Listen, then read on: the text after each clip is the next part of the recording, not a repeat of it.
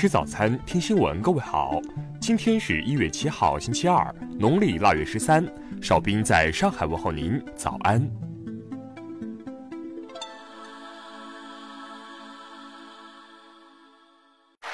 首先来关注头条消息。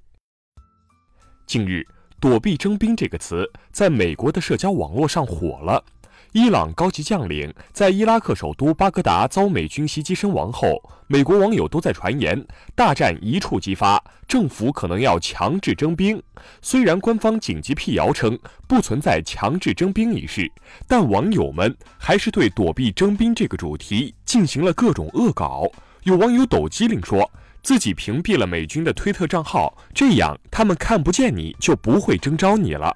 而有网友制作的一段收到征兵信后如何应对的恶搞视频，更是被广为转载。视频中的拍摄者在收到政府的征兵信后，毫不犹豫地将其撕毁并丢进垃圾桶。他表示，自己本意并不是不尊重现役的美国军人，而是想表达对政府粗暴行为的不满。对特朗普政府抗议和不满的声音不止在网上，就在美军空袭的第二天，成千上万的美国民众走上街头，在华盛顿、纽约等地举行抗议。人们拉起讽刺特朗普的横幅，呼吁政府撤回目前部署在中东的数万名士兵。下面来关注国内方面的消息。交通运输部表示，救护车辆。不属于免交车辆通行费车辆范围，已要求各地交通部门主动联系医院、急救中心等单位，为救护车辆免费安装 ETC。世界卫生组织就武汉不明原因肺炎事件发布通报称，根据目前掌握的信息，不建议对中国实施任何旅行或贸易限制。中国旅游研究院近日发布的报告测算。二零一八至二零一九冰雪季，中国冰雪旅游人数已达到二点二四亿人次，冰雪旅游收入约为三千八百六十亿元。数据显示，二零一九年一月十一号，全国共追回外逃人员一千八百四十一人，其中党员和国家工作人员八百一十六人，追赃金额约四十点九一亿元人民币，有力削减了外逃人员存量。二零二零年全国邮政管理工作会议消息，预计二零一九年全国快递业务量和业务收入分别完成六百三十亿件和七千四百五十亿元，同比分别增长百分之二十四和百分之二十三。二零一九年度全国共查缴各类非法出版物一千七百一十万件，处置网络有害信息一千一百一十三万条，取缔关闭网站八点四万个。查处各类案件一点一万起。五号，武汉一旅游开发项目发生一起较大建筑施工坍塌事故，截至六号，事故造成六人死亡，五人受伤。抖音昨天发布的报告披露，截至本月五号，抖音日活跃用户数已经突破四亿，为国内最大的短视频平台。下面来关注国际方面的消息。日本共同社六号统计。去年七月新当选或成功连任的一百二十四名日本国会参议员，人均申报财产为一千八百三十五万日元，创历史新低。美国国会众议院议长佩洛西六号称，众议院本周将提出有关限制总统特朗普针对伊朗军事行动的决议。同时，众议院议员批评特朗普擅自采取军事行动。德国外交部长海科马斯六号表示。伊朗五号宣布放弃遵守对离心机数量的限制，此举可能是伊朗在终结伊核协议上迈出的第一步。哈萨克斯坦二零二零年继续对中国公民实施七十二小时过境免签政策，并新增奇姆肯特、阿克套、卡拉干达和塔拉兹四座城市供中转出入境。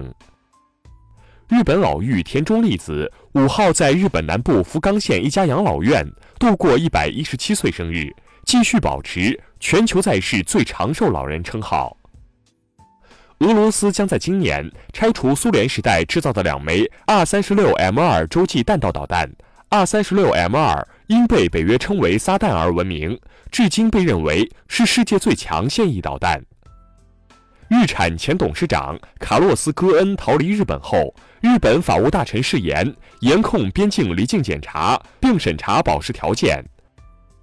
菲律宾总统杜特尔特五号命令菲律宾武装部队做好准备，如果中东紧张局势进一步恶化，将帮助中东的菲律宾人安全撤离。下面来关注社会民生方面的消息。南宁一女子张某日前在儿童公园故意裸露身体，让同伴薛某拍摄视频和图片，并通过微信朋友圈传播。目前，二人已被刑拘。青岛男子杜某在地铁站猥亵女生被抓后，其家属向派出所提供了一份杜某早期精神分裂症的病历。经鉴定，杜某案发时未见精神病症状，具有刑事责任能力。最终，其被行政拘留十五天。近日，荆州一驾校教练姜某在驾考当天带四位学员赶考途中，被执勤交警查出酒驾。姜某称前夜聚会饮酒，目前其已被刑拘，吊销驾照，禁驾五年。一段南宁西京幼儿园老师暴力拉扯儿童的视频近日引发关注。视频中有老师拉扯孩子头发，并将其拖到地上。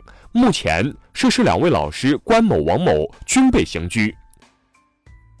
武汉一惯偷赵某，监狱服刑出来后重操旧业，砸车窗偷得的财物还没捂热，便被上次抓自己的民警再次抓获。被抓时，其直呼：“我怎么这么倒霉？”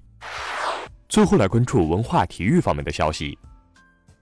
中国足协正式建立联赛优秀中国籍球员技术档案库，首批有六十四名球员入选，另有八名球员被列入重点考察年轻球员名单。二零二零年 ATP 杯昨晚继续进行，纳达尔率领西班牙以三比零的比分完胜乌拉圭，取得两连胜。秦始皇帝陵博物院昨天透露，二零一九年该院科研工作有序推进，完成兵马俑一号坑十八件陶俑、八件陶马的提取及拼对。